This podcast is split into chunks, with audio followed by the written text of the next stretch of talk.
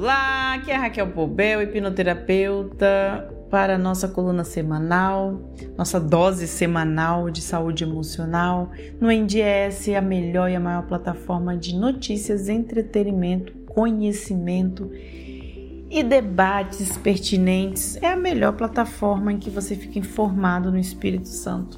Hoje nós vamos falar sobre o mal da atenção seletiva porque me preocupa muito. Os adultos hoje, eles estão, nós, né, adultos, estamos com atenção seletiva e muitas vezes nós levamos isso para as crianças e quero chamar atenção para vocês sobre isso, que as pessoas simplesmente não estão ouvindo umas às outras, né? E isso é uma é atenção seletiva, ou seja, eu estou dando atenção para o que eu quero e tentando dar atenção a tudo e não dando atenção a nada. E as pessoas vivem num mundinho hiper concentrada naquele mundinho. E a situação ainda é pior quando a gente para para pensar que a realidade é acelerada que estamos vivendo é muito grande. As pessoas hoje não estão conseguindo ficar paradas um só instante, viver o momento, perceber o entorno, sentir realmente o que o mundo sabe o que está acontecendo no mundo. E com os smartphones isso deu uma crescida muito grande, porque as pessoas vivem no mundo isolado.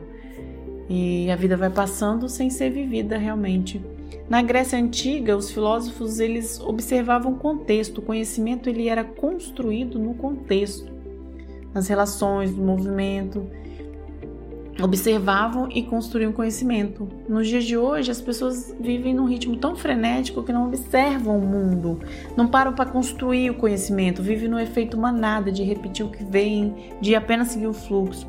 Então, a consequência disso tudo é que nunca se falou tanto em ansiedade, né? E essa atenção nesse mundo acelerado, atenção seletiva, sim, alimenta a ansiedade. Nós precisamos para tratar a ansiedade, é isso que eu faço aqui no meu consultório, eu coloco novos hábitos para a pessoa, né?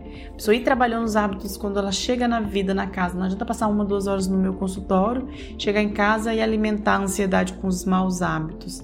Então é a hipnose para ressignificar e tratar os hábitos e ter novos hábitos, construir, não alimentar a ansiedade. Então, assim, as pessoas hoje elas precisam voltar a se conectar com a realidade. É, eu achei interessante como as pessoas não prestam atenção. Eu estava num, num grupo de mulheres e eu falei assim: Nossa, olha que legal, no meu grupo do Facebook, o, o sutiã é o campeão de rejeição. Ninguém gosta de sutiã, ninguém gosta de usar sutiã. A moça virou para mim e falou assim: Você está sem sutiã? Nem parece. Gente, não foi isso que eu disse, mas ela estava mexendo no celular e fingindo que estava prestando atenção em mim. Então foi uma coisa que eu falei assim, realmente as pessoas não estão parando para prestar atenção.